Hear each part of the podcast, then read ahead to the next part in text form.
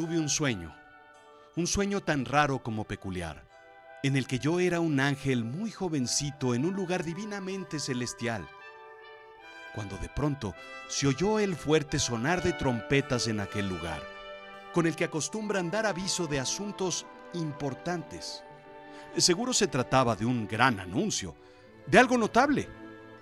Se extiende una cordial invitación a todos los ángeles del cielo para participar en las audiciones del coro que anunciará el próximo nacimiento del Salvador.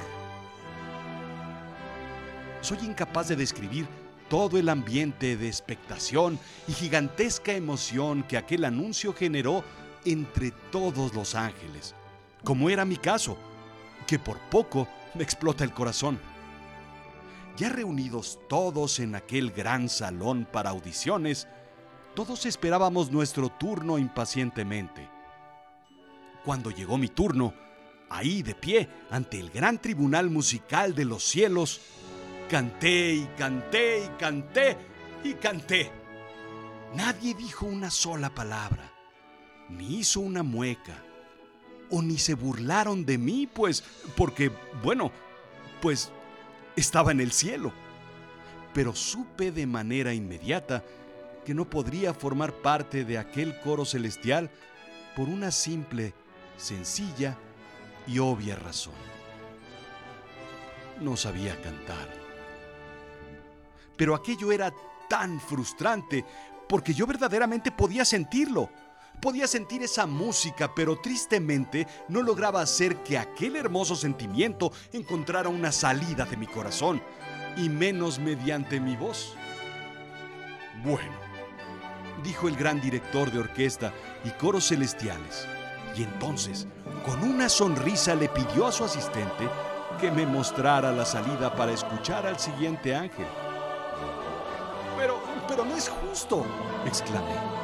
Si tan solo pudieras escuchar el interior de mi corazón, seguramente me pedirías cantar sin dudarlo. Y entonces me abalancé de rodillas a los pies del director del coro para suplicarle otra oportunidad. Y en ese mismo instante, súbitamente, aquel gran salón se llenó de música.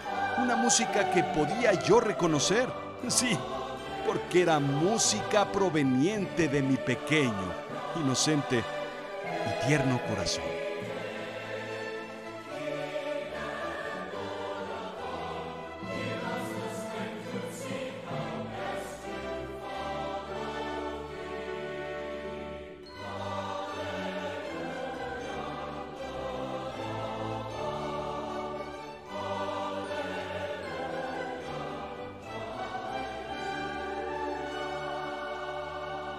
Cuando aquella hermosa música se detuvo, todos y cada uno de los ángeles presentes para aquella audición se quedaron inmóviles, pasmados, asombrados con la melodía. En cuanto sonó la última de aquellas divinas notas, el director del coro se puso de pie y dijo ante todos, Ah, pequeñito, tienes tanto para dar, y tu tiempo llegará, tu día llegará.